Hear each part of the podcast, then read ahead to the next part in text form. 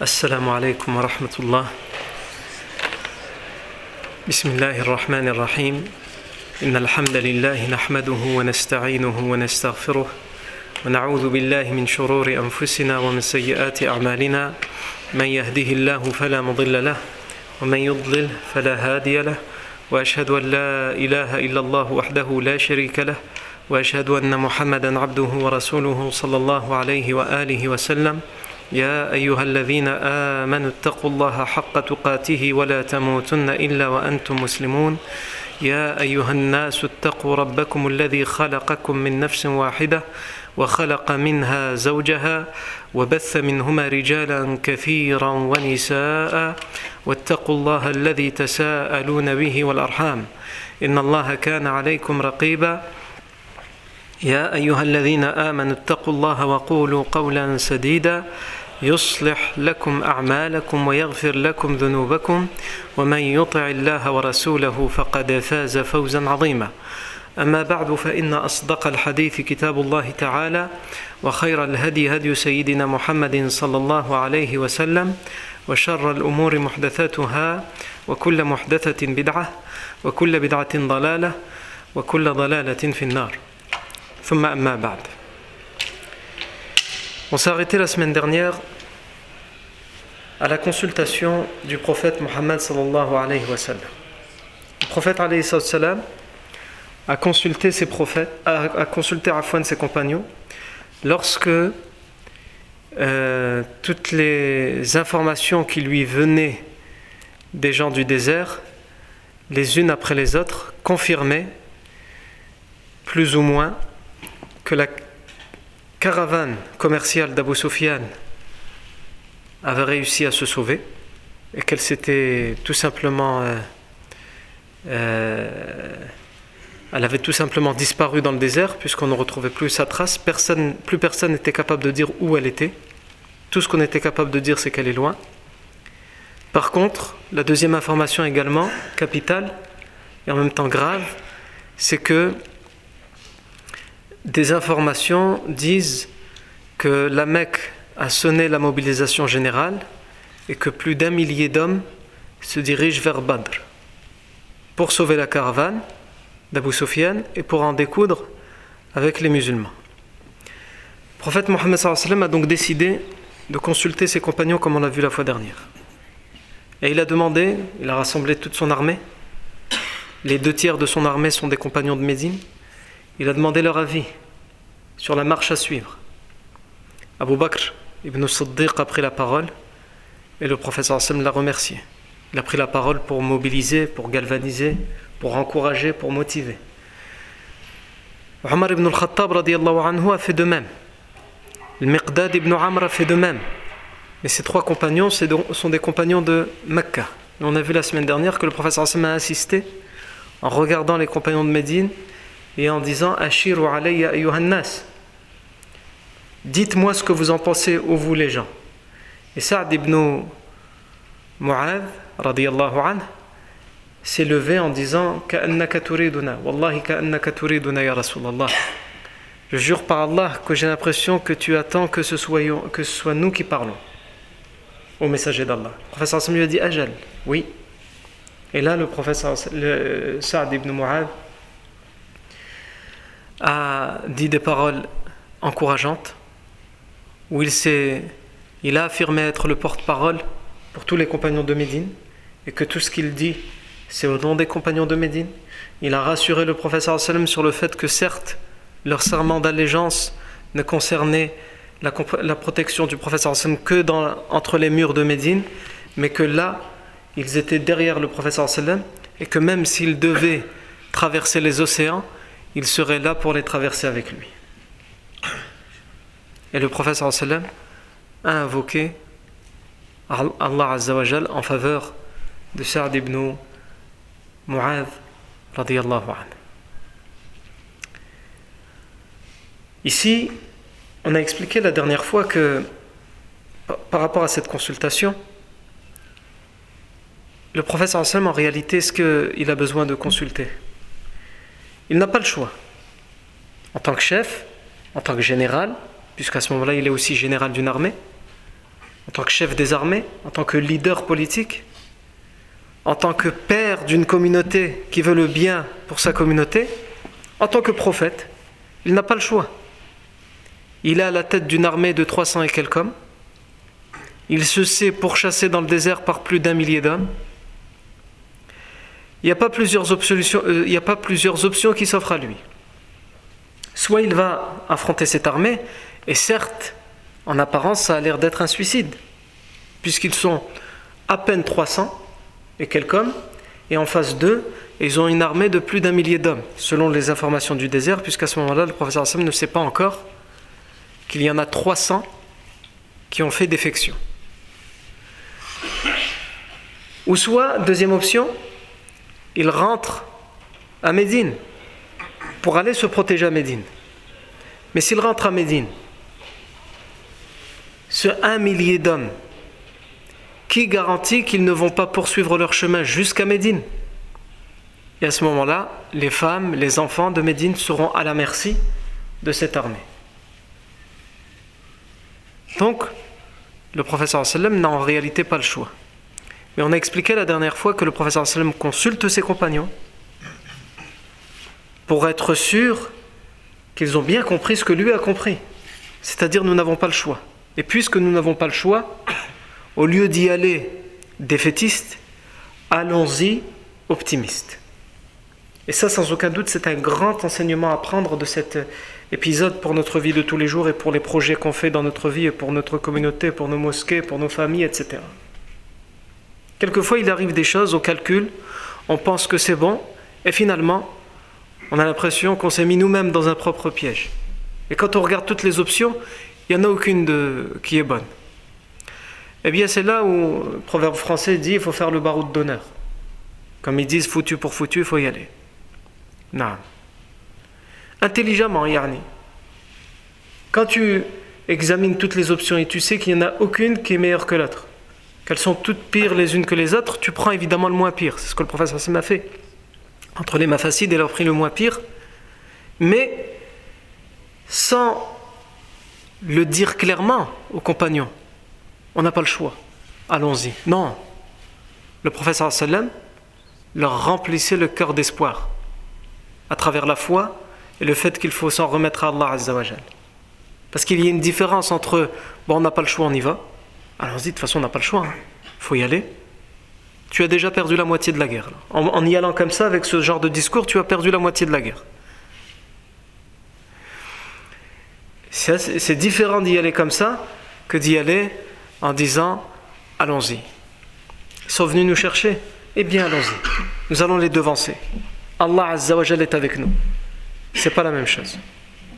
C'est d'ailleurs ce qu'on va voir tout au long de, des épisodes euh, à travers lesquels on va étudier cette bataille à un tel point, comme on le verra probablement la semaine prochaine ou peut-être celle d'après, à un tel point il va y avoir une nouvelle dissension dans l'armée de la Mecque qui va être causée par quoi? La principale cause, ce sera par ça, par cet optimisme. Certains des Quraysh vont dire rentrons chez nous. Parce qu'ils vont, ils vont, vont dire il y a un truc qui cloche. Ils vont regarder partout, ils vont envoyer un cavalier faire le tour de l'armée pour être sûr qu'il n'y a pas de piège, qu'il n'y a pas de trou, qu'il n'y a pas des gens qui se cachent ailleurs, qu'il n'y a pas de renfort. Rien à l'horizon. Et pourtant, ces 300 et quelques hommes sont là et crient Allahu Akbar et veulent en découdre avec les plus d'un millier d'hommes. Jusqu'à ce moment-là, ils pensent que c'est plus d'un millier d'hommes, mais le professeur Hassan, comme on le verra, il enverra lui aussi quelqu'un pour compter, pour lui faire une estimation des hommes. Et donc certains vont dire c'est pas possible. Ces gens-là savent qu'ils vont mourir. C'est un suicide. Ils savent, c'est pas possible. Donc ils sont venus pour mourir. Et quelqu'un qui vient pour mourir, il fera tout pour en tuer le plus d'entre nous. Mais on n'est pas venu pour mourir. On est venu pour leur donner une bonne raclée. Et donc à ce moment-là, on verra plus tard, pour vous laisser dans le suspense, ce qui va découler comme discours et comme opposition entre eux, mais cet optimisme dans les rangs des musulmans va causer ça. Et c'est tout ça aussi qui va contribuer à l'échec militaire des Quraysh, des idolâtres.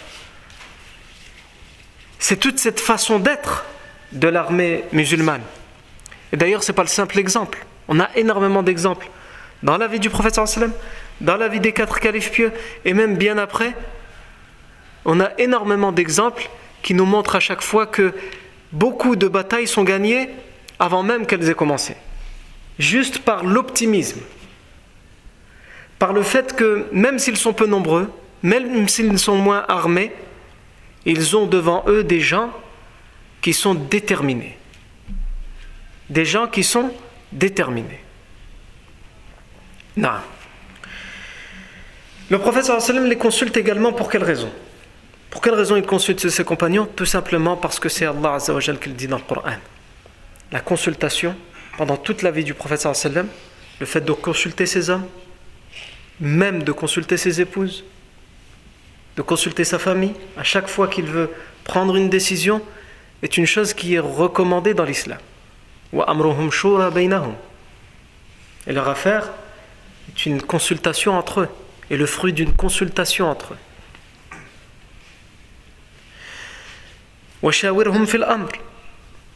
Consultez-les consulte dans l'affaire. Consulte-les consulte pour la chose que tu vas accomplir. On le voit ici. On pourra aussi voir, comme on le verra bientôt, que les compagnons sont tellement habitués à ça qu'ils n'attendent pas forcément que le professeur les consulte. On va bientôt voir dans la bataille de Badr qu'un compagnon, le Hubab ibn al-Mundir, va venir de lui-même pour dire au professeur Tu nous as demandé d'installer l'armée à tel endroit, au niveau des puits de Badr. Est-ce que c'est une révélation d'Allah ou c'est toi Yani toi tout seul, tu as décidé ça, en tant qu'être humain. Et il va se permettre, ce compagnon, lorsque le professeur Hassim va lui dire non, c'est pas une révélation, c'est moi, je me suis dit c'est peut-être une bonne place ici, il va se permettre de lui dire je pense, il va se permettre de lui dire je pense que voilà l'endroit où il faut aller, voilà pourquoi il faut aller, etc. Même les compagnons savent que c'est quelque chose, c'est open avec le professeur Hassim, on peut se permettre. Il y a des chefs, les gens n'osent même pas les regarder. Il y a des leaders, les gens n'osent pas les regarder. Le professeur sallam les laisse donner leur avis, leur opinion. Alors que bien des chefs, il y a les, subordonnés attendent. Il faut qu'on nous demande notre avis, sinon c'est pas la peine. On ne peut pas se permettre, parce que ce sera mal vu par le chef. On a l'habitude avec ce chef, si dès qu'on essaye de lui dire quelque chose, il le prend mal. Il est sur la défensive. Donc laisse-le ça rien, va se bagarrer, on va se battre. Et donc ce chef est un être humain au final. Et il passe probablement à côté de, très bonnes opinions. Et à cause de cette façon d'être, il va causer l'échec de tout le groupe. Alors que le prophète sallam écoute.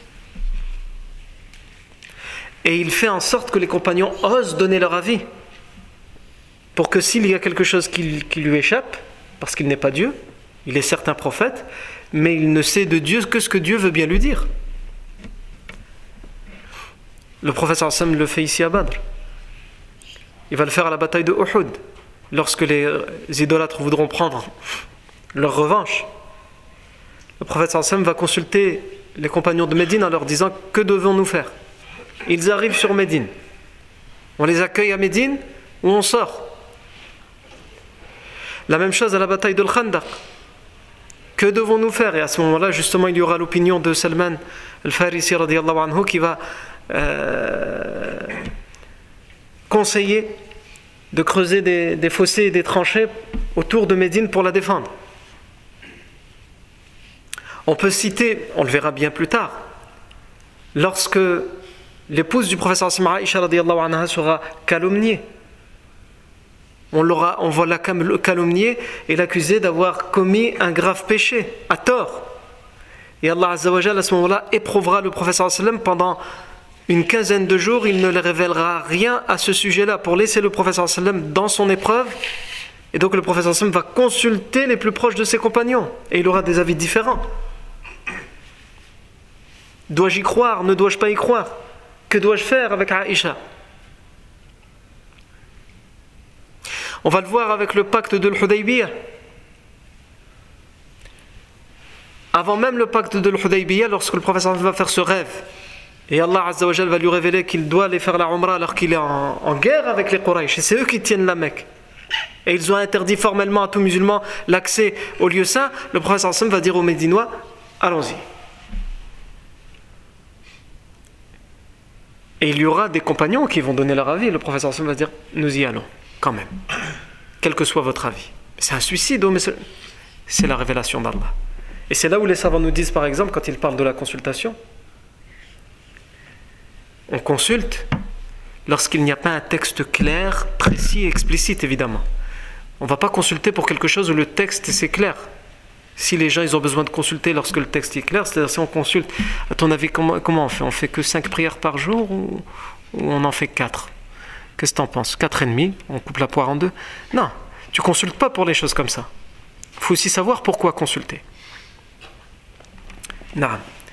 Et lorsque le professeur au pacte de l'Hudaybiyah, donc en route pour la Umrah, il va décréter le retour en revenant avec le pacte de l'Hudaybiyah et la garantie qu'il y aura une Umrah l'année d'après, sans aucune effusion de sang.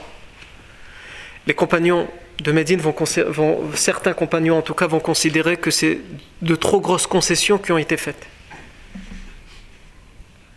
Et les compagnons auront du mal à sortir de leur état de sacralisation. Le professeur Sam va dire qu'il faut couper les cheveux pour sortir de l'état de sacralisation alors qu'ils n'ont pas fait de Ramadan. On coupe les cheveux à la fin de la pour sortir de l'état de sacralisation.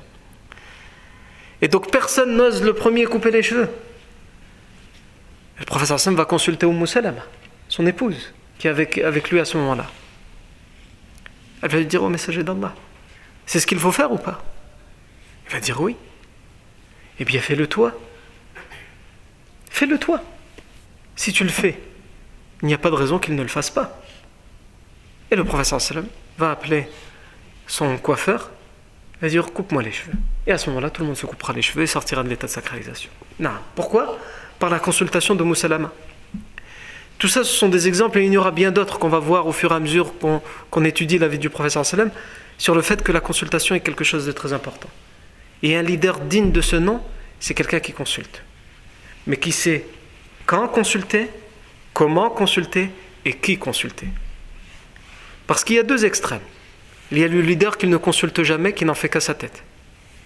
Au final, il est tout seul et il se retrouve tout seul et il est voué, lui et son projet, à la, défaite et à l'échec. Il n'y a aucun doute là-dessus. Parce qu'il finit par se retrouver tout seul. Et face à la difficulté, il est tout seul. Et s'il n'a pas consulté les gens, à la moindre difficulté, les gens qui étaient derrière lui, et qui en avaient déjà de toute façon marre parce qu'il en fait qu'à sa tête, ils vont lui dire maintenant débrouille-toi. Ils vont se faufiler les uns après les autres. C'est comme ça. Et l'autre extrême, c'est celui qui consulte n'importe comment et trop. C'est celui qui consulte n'importe comment et trop. Et il renvoie l'image, et c'est peut-être pas que l'image, c'est peut-être vraiment ce qu'il est, il renvoie l'image de quelqu'un en fait, qui est rongé par le doute, qui ne sait pas. Mais le doute, c'est normal, c'est naturel. Mais souvent, quelquefois, les gens ont besoin de voir en le leader, même s'il a des doutes en lui, ils ont besoin de voir quelqu'un qui est déterminé. Ils ont besoin de voir quelqu'un qui est déterminé pour, pour le suivre avec détermination.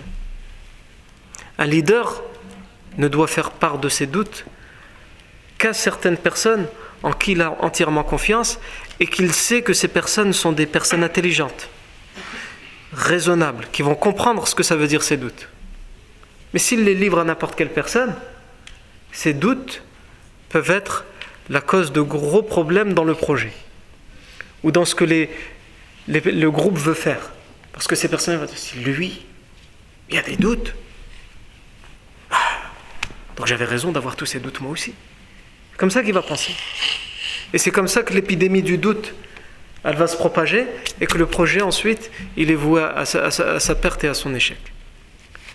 Donc le leader, c'est quelqu'un qui est stratégique et qui sait quand, comment et qui consulter. Mais pas n'importe comment. Non. On revient à présent là où on s'était donc euh, arrêté. Et le prophète Mohammed sallallahu alayhi wa sallam, va décider pour une dernière fois d'arrêter l'armée pas très loin de Badr. Il est bientôt arrivé à Badr et il décide, parce que ça fait un moment qu'il n'a pas envoyé euh, d'éclaireur, donc il va décider de camper pas loin de Badr et d'envoyer un groupe de compagnons aller jusqu'à Badr pour aller rechercher des informations et voir ce qui s'y passe. Parce qu'il sait que le point de rendez-vous, c'est Badr. Si la caravane d'Abu Sufyan, elle ne s'est pas échappée, c'est par là qu'elle doit passer. Si il est vrai, comme on lui a dit, qu'il y a une armée idolâtre qui arrive, c'est par là qu'ils vont aller. Donc le professeur Sam, au lieu d'y arriver d'un coup avec les 300 et quelques hommes, alors qu'il essaye pour l'instant toujours de cacher son information, même si elle a été découverte, le professeur Sam continue de cacher cette information de, son armée de 300 et quelques hommes. Donc il ne va pas aller comme ça à Badr sans d'abord avoir envoyé un groupe d'hommes. Puisque là, il lui reste. En fait, il campe le lendemain. S'il continue la route, le lendemain, il est, il est à Badr. Donc il envoie d'abord un groupe lui ramener les informations. Qu'est-ce qui se passe à Badr? Qu'est-ce que les gens disent? Euh, Est-ce que vous voyez déjà des gens arriver là-bas parmi les, les, les de l'armée de, de, la Mecque ou de la caravane d'Abu Sufyan? Parce qu'on n'a pas encore des informations à 100% professeur Hassan va envoyer pour ce travail Ali ibn Abi Talib, son cousin, Saad ibn Abi Waqqas, son cousin éloigné aussi, Naam, et Zubayr ibn al-Awwam. Et selon certaines versions, il y a d'autres compagnons avec eux. Mais en tout cas, les trois qui sont cités, ce sont ceux-là. Ali ibn Abi Talib, Ali ibn Abi Talib, le, Zubayr ibn al-Awwam et Saad ibn Abi Waqqas, radiyallahu. Et le professeur va se mettre à prier là où il s'est arrêté. Il va prier des prières facultatives. Il va implorer Allah Azzawajal. Ici, on voit que le professeur Hassan se trouve certes, sans aucun doute, dans une épreuve, dans une difficulté. Et cette difficulté, cette épreuve, ne le distrait pas, bien au contraire, ne le distrait pas de l'adoration d'Allah Azzawajal il s'en remet à Allah Le professeur Sam n'envoie pas les compagnons lui ramener des informations pour lui se reposer. Il envoie les compagnons pour qu'ils puissent s'isoler, puisque lui, il aurait pu le faire comme il l'a fait. on a raconté il y a deux semaines ou trois semaines que le professeur Sam lui-même était parti à la recherche d'informations. Donc le professeur Sam pourrait éventuellement y aller. Mais là, il envoie ce groupe de compagnons pour que lui, il puisse s'isoler, rentrer dans son intimité avec Allah Azzawajal et l'implorer. Parce que le, le moment fatidique approche, le moment où il va soit rencontrer la caravane d'Abu Sufyan, soit cette fameuse armée dont on lui a dit tant de choses à travers le désert, il va bientôt les rencontrer, donc il a besoin de s'en remettre à Allah, il a besoin d'implorer Allah Azzawajal. Et donc il se met à prier. Pendant ce temps-là, les compagnons les, éclaireurs, arrivent à Badr. Et ils remarquent au puits, de, au puits de Badr, de loin en y arrivant, qu'il y a plusieurs montures et euh, énormément de cruches et des esclaves et des jeunes gens qui sont en train de remplir toutes ces cruches. Donc il est évident que ce n'est pas pour les gens qui vivent pas loin de Badr, puisqu'il y a un petit village pas loin de Badr, des Bédouins qui vivent là. Les gens qui, qui vivent pas loin, ils viennent, ils, prennent, ils ramènent une cruche et ils la ramènent à la maison. Mais là, c'est pour beaucoup. Donc c'est soit pour euh, la caravane d'Abu Sufyan, soit pour l'armée des idolâtres. Il n'y a rien d'autre dans les environs qui arrive et qui a besoin d'autant d'eau. Donc ils comprennent vite que ce sont des gens qui sont envoyés soit par la caravane d'Abu Sufyan, donc si c'est la caravane d'Abu Sufyan, elle n'a pas réussi à s'échapper, soit par cette fameuse armée, donc les informations seraient authentiques qui disent qu'il y a une armée de la Mecque qui s'approche. Ses compagnons vont s'approcher et ils vont tenter de capturer ces jeunes gens pour avoir les informations qu'ils veulent. Selon les différentes versions qu'on a, parce qu'on a beaucoup de diverses versions, un certain groupe va réussir à s'enfuir, ils ne vont pas être capturés, et selon plusieurs versions différentes, ils vont en capturer soit un, soit deux. Soit un, soit deux. Parmi les esclaves et les jeunes Quraishites qui sont venus remplir l'eau Pour, pour qui? Pour l'armée.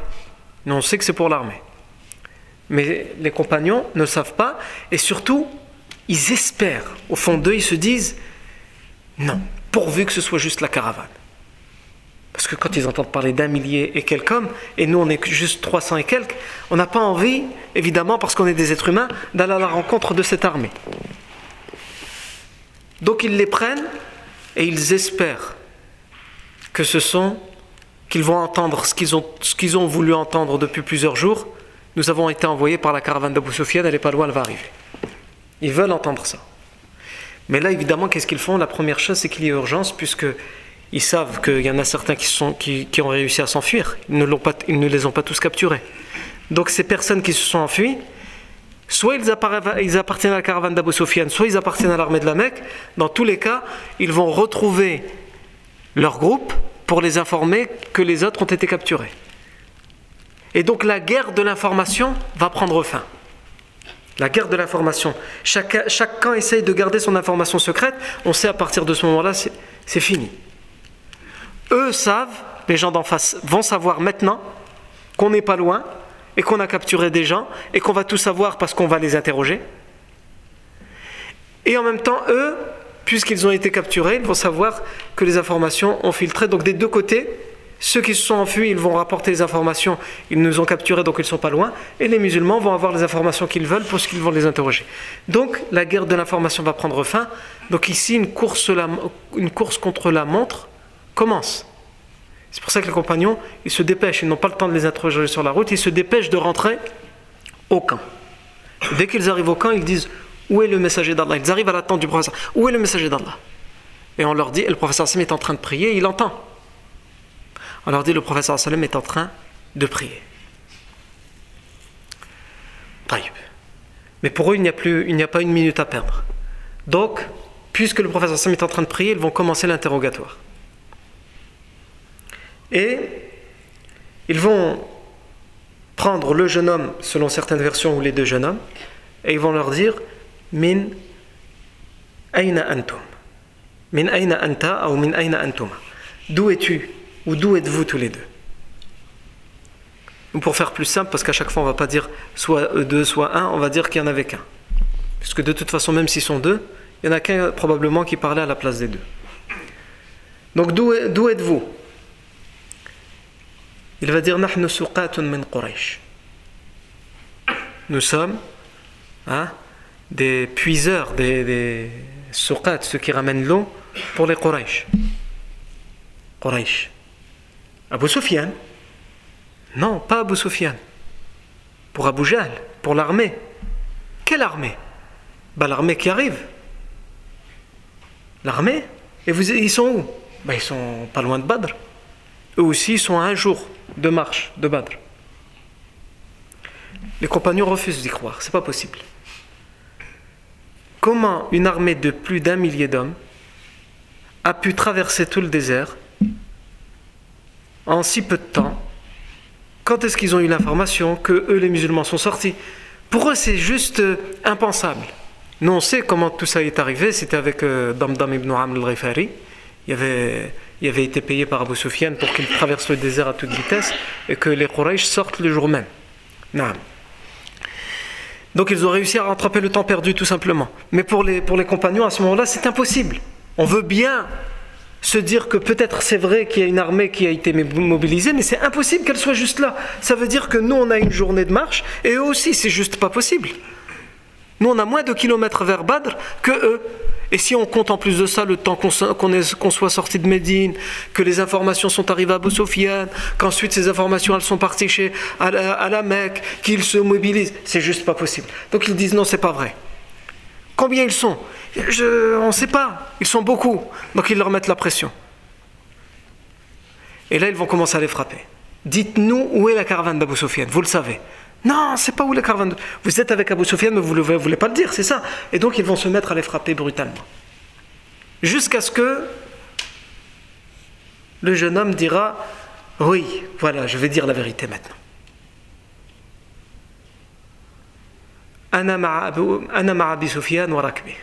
Je suis avec Abu Sufyan et sa, caravane. Ah, quand ils entendent ça, les compagnons qui s'occupent de l'interrogatoire. Voilà on, on en était sûr. Pourquoi? Parce qu'à ce moment-là, ils se disent que cette, cette information de l'armée qui s'est mobilisée, c'est une invention d'Abu Soufiane. Il fait courir ce bruit dans le désert pour leur faire peur pour qu'ils repartent. Donc pour eux, ça corrobore ce qu'ils pensent un petit peu au fond d'eux et ce qu'ils espèrent au fond d'eux. Et donc, ensuite, ils insistent, mais sans frapper, puisque maintenant ils ont ce qu'ils voulaient. Donc, c'est bien sûr, vous êtes avec Abu Sofiane. Oui. Et il y a qui avec Abu Sofiane ah, Je sais pas, moi, il y, a des gens. Nomme, nomme des personnes. Ah, je sais pas, moi, il y a qui avec lui C'est pas possible que tu saches pas. Tu es, en voyage avec lui. Ah là, le retour, tu sais. Et donc, il y a un doute qui s'installe malgré tout. Quand ce doute s'installe, dis la vérité. très bien, je vais dire la vérité. Bien, on vous l'a dit tout à l'heure, la vérité. Nous sommes des puiseurs de, de l'armée de Quraysh. Ah oui? T'es es bien sûr de ça? Oui, je suis sûr. La même chose. Il y en a plus, ils vont insister brutalement, plus ils vont avoir peur, ils vont se faire frapper, et quand ils se font frapper, c'est bon, c'est bon, on est avec Abu Soufiane, c'est bon, on dit la vérité maintenant, on est avec Abu Soufiane. Et donc, et donc plus, finalement, plus personne ne sait quoi. Le professeur sallam a entendu tout ça, puisque c'est juste à côté de sa tente que ça se passe. Il termine sa prière et il les rejoint. Et le professeur sallam il leur dit en s'adressant à ses compagnons والذي نفسي بيده إن صدق ضربتموه وإن كذب تركتموه Par celui qui détient mon âme entre ses mains. Je jure par celui qui détient mon âme entre ses mains. Lorsqu'il dit la vérité, vous le frappez. Et lorsqu'il ment, vous, vous le laissez.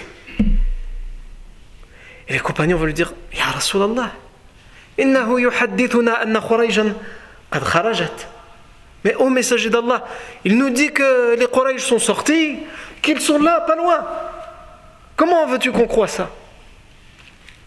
Et là, le professeur sallam, il sait de quoi, de quoi ont besoin ses compagnons. Ce groupe de compagnons auxquels font référence les versets qu'on a cités la, la semaine dernière il y a un groupe de croyants parmi les compagnons, il y avait un groupe parmi eux qui détestait cette idée d'aller à la rencontre de cette armée. Donc le professeur Hassan sait de quoi ils ont qu'est-ce qu'ils ont besoin. Ils ont besoin d'être rassurés. Le professeur Hassan ne peut pas les rassurer en leur disant cette armée, elle n'existe pas. Elle existe et elle est à côté, elle est, elle est, juste à côté. Le professeur Hassan est raisonnable. Et il sait que toutes les informations qu'on lui a données étaient presque vraies. Et maintenant, avec cette capture qui vient d'être faite, il a la confirmation à 100% que cette armée est bien là et qu'elle est, est là et à côté. Donc il ne peut pas les rassurer en ce sens. Par contre, en tant que leader, il sait qu'ils ont besoin de voir en lui une détermination et en même temps une sérénité, malgré cette grande difficulté. C'est une calamité cette information qui arrive et qui qui qui s'authentifie, qui se certifie. C'est une calamité, c'est une grande catastrophe. Mais lui, en tant que leader, il sait que ces gens-là ont besoin de voir en lui une sérénité malgré la difficulté de la chose. Une détermination. Et donc le professeur sallam va leur dire Naam, oui. قد خرجت قريش تجير ركابها Oui, c'est vrai les Quraysh sont sortis, c'est une vérité. Et ils sont sortis pour défendre leur caravane que nous avons, que nous avons voulu prendre. Khalas, ça c'est une vérité. Et le professeur Sallam leur dit maintenant il faut arrêter de discuter sur ça. Parce qu'on perd du temps en voulant discuter ça. Il faut réfléchir à la suite. Et donc le professeur Sallam va demander aux jeunes de s'approcher. Le jeune qui a été capturé. Le professeur Sallam va lui dire Hal khabar? An Abi Sufyan. Est-ce que tu as une information quelconque à propos de la caravane d'Abu Sufyan? Et il va dire ce qu'il sait, c'est-à-dire il va dire La ilma bi Abi Sufyan. Je ne sais rien du tout à propos d'Abu Sufyan. Les compagnons, ah tu, ah, tu vois, il veut rien dire, il veut pas dire la vérité. Il dit qu'il ne sait pas, il ne sait pas. Comment il ne peut pas savoir? Si Abu Sufyan a réussi, comme on nous l'a dit dans le désert, à sauver la caravane, comment voulez-vous que ce jeune puiseur, ce jeune esclave, sache quelconque détail sur la caravane d'Abu Sufyan alors qu'Abu Sufyan lui-même, nous on le sait, puisqu'on a lu l'histoire, on l'a lu, après, on l'a après coup. Abu Sufyan, même au Quraysh, il ne les a pas prévenus à l'avance qu'il allait détourner la caravane, à tel point que ça n'avait pas plu à Abu il a demandé à Abu de venir en lui, disant on va à Badr et on va se faire intercepter. Et en même temps, il a gardé secret le fait qu'il détournait la caravane. Pourquoi? Parce qu'il voulait la sauver. Et il s'est dit moins de s'il si y a le moins de personnes possible qui, est au courant et qui a l'information que je détourne la caravane, même mes alliés, eh bien c'est sûr et certain que cette information ne fuitera pas. Donc comment voulez-vous que ce puiseur, ce, jeune esclave, ait cette information? Le professeur il ne sait pas, ne sait rien sur Abu Sufyan. Donc le, professeur Hassan va lui dire Kamil Qawm, combien sont-ils? L'armée laquelle, par laquelle tu as été envoyé ramener de l'eau, Kamhum, combien sont-ils?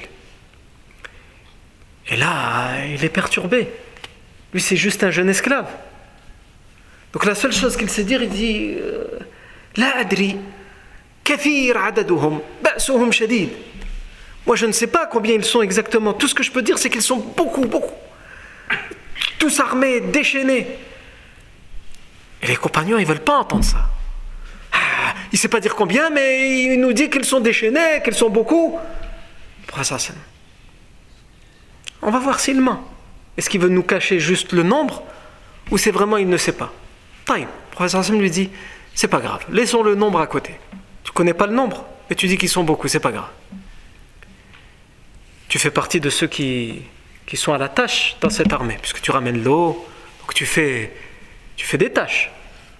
Tu dois aider aux tâches dans cette armée. N'est-ce pas vrai? Oui, c'est vrai. Avant-hier. Qui a nourri l'armée? Et là, sans hésitation, il va citer.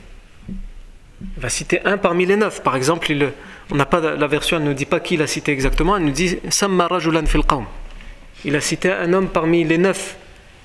Parmi les neuf, nous, on va dire, par, exemple, il a pu citer Tu'aymat ibn Adi, puisque c'est un de ceux qui a nourri l'armée euh, des Quraysh. Donc là, sans hésitation, il répond Ah, Tu'aymat ibn Adi. Peux-tu me dire, Kam Nahar, combien il a égorgé avant-hier pour nourrir l'armée? Il a dit, si mes souvenirs sont bons, il a égorgé Ashar Jazair. 10, Jazair, c'est le, c'est pas l'Algérie. Il y en a, ils vont pas être contents, ils vont dire ils ont égorgé l'Algérie, qu'est-ce qui se passe ici? Il y en a, ils, veulent mourir pour l'Algérie, il y en a d'autres, euh, vivent l'Algérie, et nous on va parler d'égorger l'Algérie. Non, c'est pas possible. Non, ici le Jazair, Jazair en, arabe, littéraire, c'est le, ça peut être le pluriel d'île, Jazira, c'est le, pour ça que l'Algérie s'appelle comme ça. Mais ici, là, ce qui nous concerne, nous, ce n'est pas, pas ce sens-là, ça peut aussi être le pluriel de jazour. Le jazour, c'est les, les, chameaux qu'on égorge pour manger. Il y a des chameaux qu'on garde pour, euh, pour monter, pour le voyage. Et il y a des chameaux qui sont euh, élevés exprès pour la, pour la nourriture. C'est ce qu'on appelle le jazour. Et au pluriel, jazair. Ou il y a un autre pluriel pour le jazour en arabe, c'est le jozur. Naam. Euh, il a dit combien de chameaux avez-vous égorgé? Il a égorgé. Il a dit si mes souvenirs sont bons, Ashar Jazair. 10 chameaux. Taïb. Le professeur Hassan va lui dire et hier. On a parlé d'avant-hier, maintenant et hier. Man at'am al Qui a nourri l'armée? Euh, il, va donner le nom. Par exemple, il a pu dire Abu Jahl. Kam. Combien il est égorgé? Hier, euh, c'était neuf. Le professeur Sam, à ce moment-là, il se tourne vers son armée et il dit il ne cache rien son armée. Il y a des informations qu'il faut cacher à certains moments et à certaines personnes. Mais à ce moment-là, il n'est plus question de cacher les informations. Quelquefois, il y a des informations qui peuvent rendre pessimiste mais là, c'est l'armée qui va affronter. Il faut qu'ils le sachent. Donc le professeur Sim se tourne vers eux, il leur dit Al-Qawm, ces gens, sont entre 950 et 1000. Ils ne sont pas moins de 950 et ils ne sont pas plus de 1000. S'ils égorgent un jour 10 chameaux, le lendemain 9, c'est qu'ils sont entre 950 et 1000, euh, et 1000 combattants. Donc un peu moins que ce qu'on leur avait dit. Mais en tout cas, c'est l'estimation que fait le professeur Sam et qui va se confirmer par la suite. Le professeur sallam veut en savoir plus. Donc déjà, ici, le professeur sallam voit sa méthode dans l'interrogatoire. Tout d'abord, il, il reproche aux compagnons d'avoir été violent. Il n'est pas violent. Et lui, il n'utilise pas la violence. Parce que la violence, elle sert à quoi? À part mettre la pression à la personne et te mettre toi dans le doute, puisque finalement, comme on l'a vu là, on ne sait pas si la personne dit la vérité, quand est-ce qu'il dit la vérité, quand est-ce qu'il ment?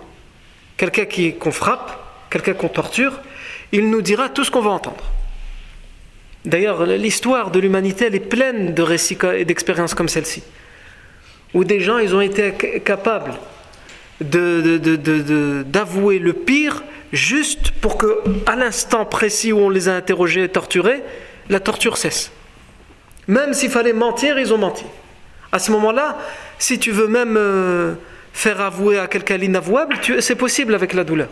Seule une très minorité d'hommes qui sortent du lot pourraient euh, se laisser aller jusqu'à la mort. Parce que ça, en théorie, c'est facile de le dire. Ah non, moi, même si on me torture, jamais je dirais, jamais je parlerai. Ça, c'est facile à dire avant, quand tu n'es pas encore en train de sentir la douleur. Mais quand on te fait sentir la douleur jour après jour et que tu ne vois pas de, tu ne vois pas de lumière, euh, tu vois pas le fond du la sortie du tunnel, tu es capable d'avouer tout ce qu'on te demande juste pour une seule chose, c'est que la douleur cesse, que la torture cesse. Non. On a des exemples, euh, d'innombrables exemples, même encore jusqu'à maintenant, à tel point que maintenant la torture, euh, elle est étudiée. Comment torturer quelqu'un de façon à ce que jamais il ne meure, mais tout le temps il, souffre. Ils utilisent même la médecine pour ça, maintenant. C'est ce qui a été fait euh, selon certaines, euh, certains comités des droits de l'homme, c'est ce qui a été fait par exemple à Guantanamo. Au Guantanamo, il y avait certes des gens qui étaient terroristes, mais d'autres juste parce qu'ils étaient à un endroit où il ne fallait pas, à un moment où il ne fallait pas, ils ont vu euh, 10 euh, ans, pour certains 7 ans, 8 ans, d'autres plus euh, de leur vie gâchés. Pourquoi? Parce qu'on les a pris là et on les a torturés pour qu'ils avouent certaines choses. Ils les ont avouées juste pour que la douleur cesse. Non. Ça a été prouvé. Hein, certaines personnes ont, ont, finalement été libérées sans que rien ne soit retenu contre elles parce que c'était juste euh, le fruit d'une coïncidence. Ils étaient dans un endroit où il fallait pas, un moment où il fallait pas, ou alors c'était des homonymes. Ils avaient le même nom, prénom et nom de famille de quelqu'un recherché. Et hop, non. Et avec la torture, khlas, ils ont dit ce qu'on voulait entendre. Le professeur on voit ici qu'il l'interroge. Et que puisqu'il ne sait pas dire clairement le nombre, le professeur sait comment savoir est-ce que ne sait pas vraiment le nombre ou il ment.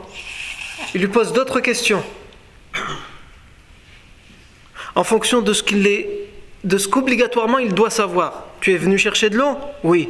Donc tu fais partie des esclaves qui rendent des services, qui, doivent travailler Oui. Donc tu es aussi dans la cuisine, etc. pour faire à manger Oui. Qui avant-hier les a nourris?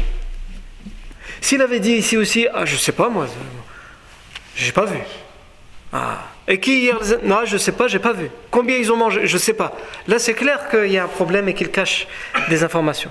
Mais à ce moment-là, puisqu'il a répondu clairement, le professeur Sim sait qu'il ne ment pas. Et ça confirme aussi aux compagnons qui avaient encore un doute que cette information est véridique. Ensuite, le professeur Sim va en savoir plus. Qui Il lui dit Quraysh qui, parmi les grands, les leaders, les élites, les notables de la Mecque de Quraysh, sont là dans cette armée? Et là, il va en citer. Il ne le connaît pas tous. C'est juste un esclave. Donc il cite ceux qui lui viennent en tête. Il dit Abu Jahl. Il dit pas Abu Jahl. Ça, c'est le surnom que les musulmans lui ont donné. Lui, il dit Abu al-Hakam ibn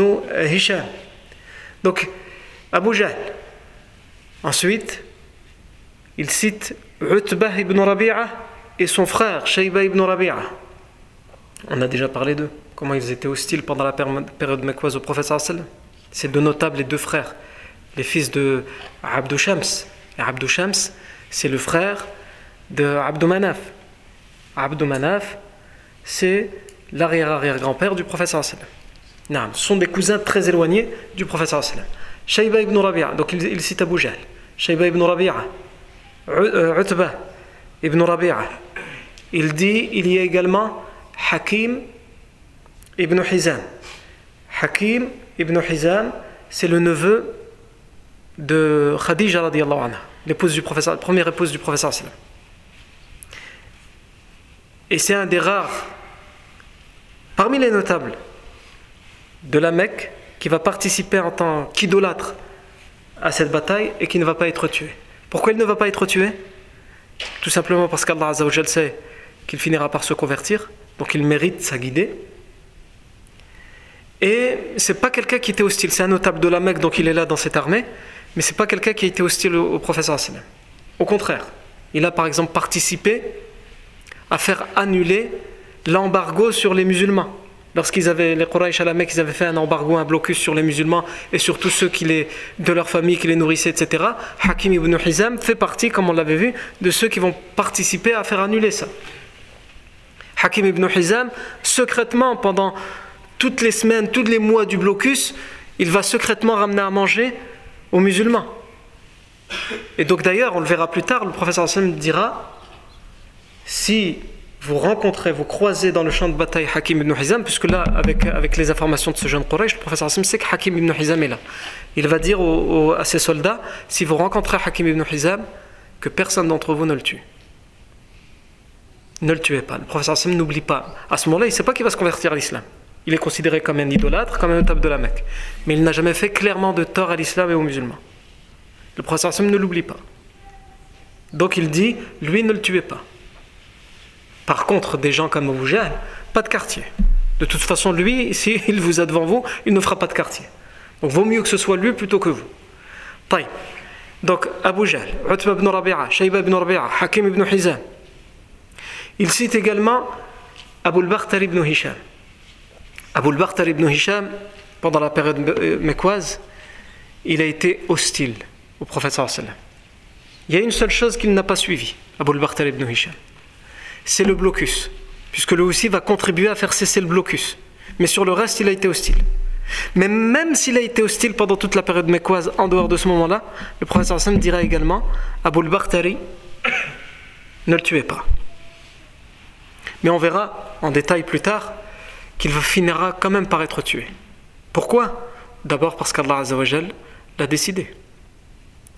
Et deuxièmement parce que quand un compagnon dans le champ de bataille va le croiser, il, il est avec quelqu'un, Abul Bakhtari ibn Hisham, un ami à lui. Le compagnon va lui dire Abul Bakhtari, mets-toi sur le côté.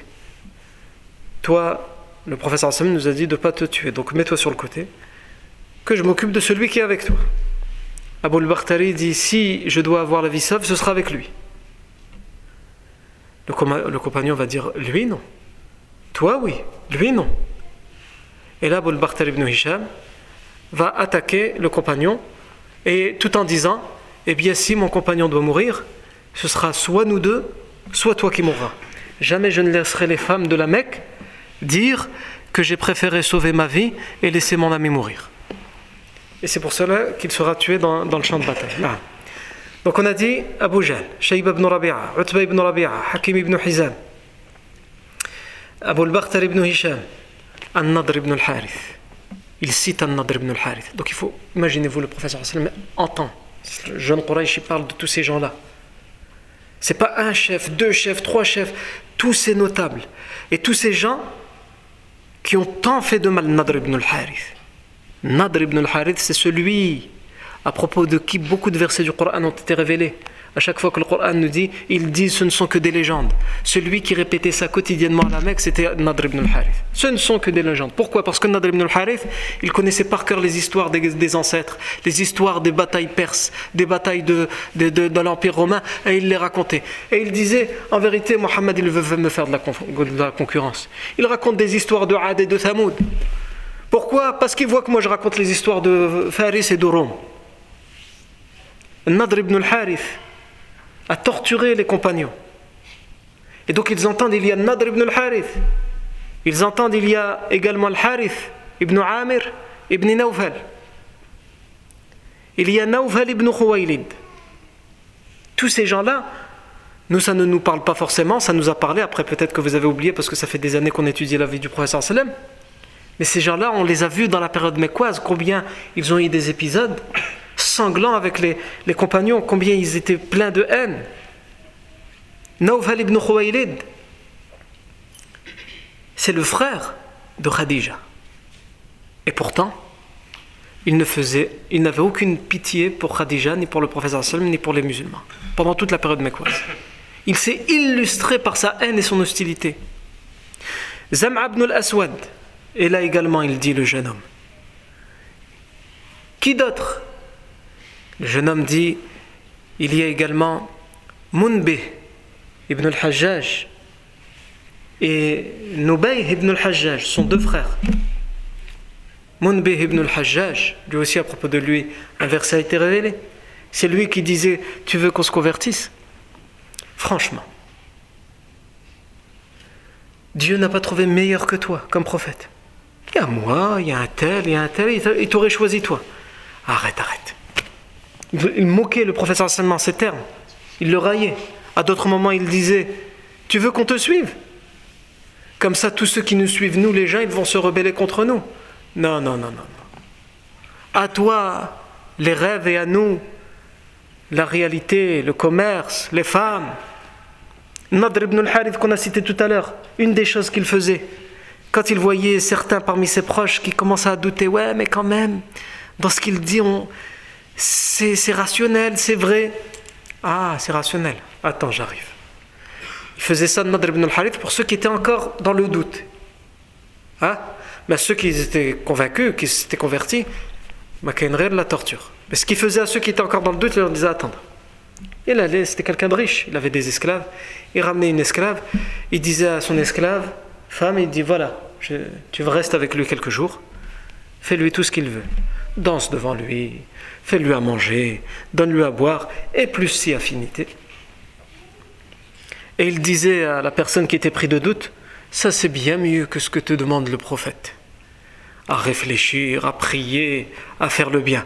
Mon esclave, elle va te faire mieux, elle va te faire oublier tout ça. Allez, va avec lui. Nadr ibn al-Harith allait jusque-là. Donc il faut vous imaginer que le professeur et les compagnons, lorsqu'ils entendent tous ces noms, tous ces souvenirs leur reviennent.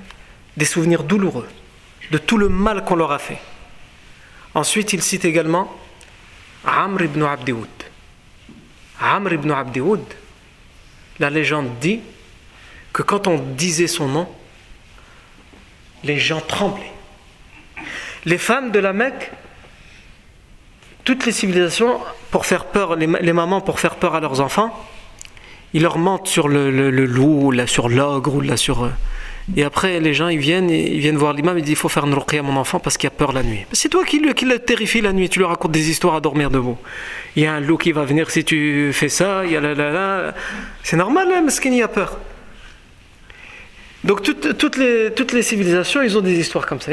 À la Mecque, il, parlait de Amr ibn Abdioud aux enfants. Si tu continues comme ça, on va appeler Amr ibn Abdioud. Tout le monde était terrifié par lui. Pourquoi? Parce qu'il y avait une légende qui disait que pendant un voyage, lui et son groupe avaient été attaqués. Afwan avait été attaqué par dix bandits. Ses compagnons, ils se sont sauvés.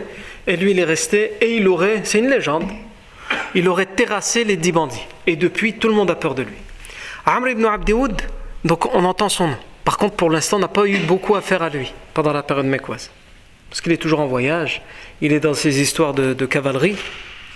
Donc il n'a pas n'est pas beaucoup intervenu. Par contre, il, il, va intervenir à partir de maintenant, la bataille de Badr, et on le reverra à la bataille de Khandaq, où il y aura un duel entre lui et Ali ibn Abi Talib, Et enfin, le dernier qu'il cite, c'est Amr euh, Suhail ibn Amr, puisqu'il se finira par se convertir à l'islam plus tard. Parmi tous les. Là, on en a cité 15. Parmi ces 15, il y en a trois qui ne mourront pas à Badr Hakim ibn Hizam parce qu'il va se convertir à la libération de la Mecque. Suhail ibn Amr parce qu'il va se convertir après le pacte de Al-Hudaybiyah. Et Amr ibn Abdewoud, pas parce qu'il va se convertir, mais parce qu'il va mourir dans le duel qu'il y aura entre lui et Ali ibn Abi Talib à la bataille de Khandaq. Tous les autres vont périr à la bataille de Badr. Non. Euh, Hakim ibn Hizam, Hakim ibn Hizam, qui va se convertir, d'ailleurs, on sait que il va vivre longtemps après la mort du prophète mais c'est lui d'ailleurs les, détails de comment va se passer la bataille, etc., et surtout de la dissension qu'il va y avoir, la dernière dissension qu'il va y avoir chez les Quraysh, c'est lui qui va la ramener puisqu'il va la vivre dans le camp de Quraysh. Il y a des musulmans qui nous rapportent la bataille dans le camp des musulmans. Et comme Hakim ibn Hizam va se convertir à l'islam, c'est lui les, hadiths qui nous racontent en détail ce qui se passe dans l'armée des Quraysh, c'est lui qui nous les ramène. Hakim ibn Hizam, Hakim ibn Hizam nous raconte qu'ils ont fait ça, ils ont dit ceci, ils ont dit cela. Hakim ibn Hizam aura l'habitude, toujours après sa conversion, quand il voudra jurer, il dira pas Wallah pour jurer. Il dira Walladhi najjani yawma Badr. Par celui qui m'a sauvé le jour de Badr. Parce qu'il a conscience après Badr que s'il a été sauvé, c'est Allah qui l'a sauvé. Personne ne va, en réchapper parmi tous ces notables. Donc il aura l'habitude de dire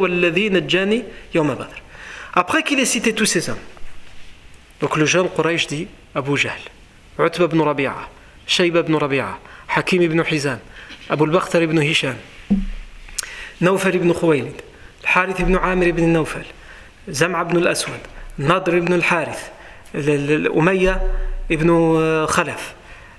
منبه ابن الحجاج نبيه ابن الحجاج Suhail ibn Amr, Amr euh, ibn Abdioud. J'ai dû en laisser un à côté, mais de toute façon, il, il va tomber, il va mourir, donc euh, ça revient au même. Ils, ils entendent tous ces noms. Le professeur se tourne vers ces hommes. Quelle, est la, quelle devrait être sa réaction et quelle devrait être la. Si c'est la réaction naturelle, on est cuit, on est foutu. Non. Le prophète sallam sait que ses compagnons n'ont pas besoin de ça. Ils ont besoin de détermination. Et en même temps de la détermination, ils ont besoin de sérénité. Il se tourne vers son armée et il dit Avant que Shaitan puisse mettre l'oswas chez eux,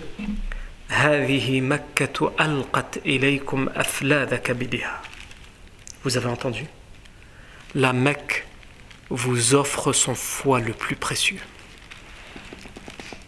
Vous avez entendu? La Mecque vous offre Aflad al-Kabid, son foie. Le Kabid, c'est ce que. Quand, on, quand euh, la, mère parle de son enfant, tellement. Elle veut dire c'est ma chair, c'est mon enfant, elle dit euh, Kabidi. Hein? Et même euh, en Darija, ce qu'on dit, Al-Kabda. Hein? Dans toutes les langues, ça existe. Mon foie ou ma chair. Le prophète dit Aflada Kabidiha elle vous donne, elle vous offre sur un plateau les plus précieux de son foie. Ce qu'elle a de plus précieux. À vous d'aller le cueillir. À partir de ce moment-là, comme on l'a dit, le professeur sallam sait que les Quraysh vont savoir où ils se trouvent, combien ils sont. Et les Quraysh vont savoir que le professeur sallam va savoir où ils sont, combien ils sont. Et que le rendez-vous même si ce n'est pas un rendez-vous clair, c'est Badr. Pourquoi De toute façon, ça ne peut que être Badr, parce qu'à des dizaines de kilomètres aux alentours, il n'y a pas un seul point d'eau à part Badr. C'est là où il y a des puits, de l'eau. Et l'eau, c'est vital dans, dans, le désert quand on a une armée. Donc, à partir de ce moment-là, il y a une course contre la montre qui s'engage, qui va réussir à prendre la meilleure position à Badr pour avoir l'eau. Avant la bataille, la, première, la bataille de l'information est terminée. L'information, elle est dévoilée pour tout le monde maintenant. Et avant la bataille militaire, il y a l'eau. Qui va réussir à avoir l'eau? Donc les Quraysh vont se dépêcher. Dès qu'ils vont avoir l'information que l'esclave a été capturé, et le professeur Sam, dès qu'il a ces informations, il leur donne de lever le camp et de se diriger vers Badr pour aller prendre les puits.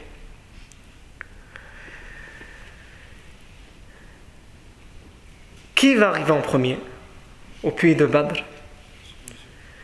Ça, c'est ce que nous verrons la fois prochaine. Bismillah tabaraka wa ta'ala. Barakallahu fikum pour votre attention. Subhanakallahu wa bihamdika ashhadu an la ilaha illa anta nastaghfiruka wa natubu ilayk.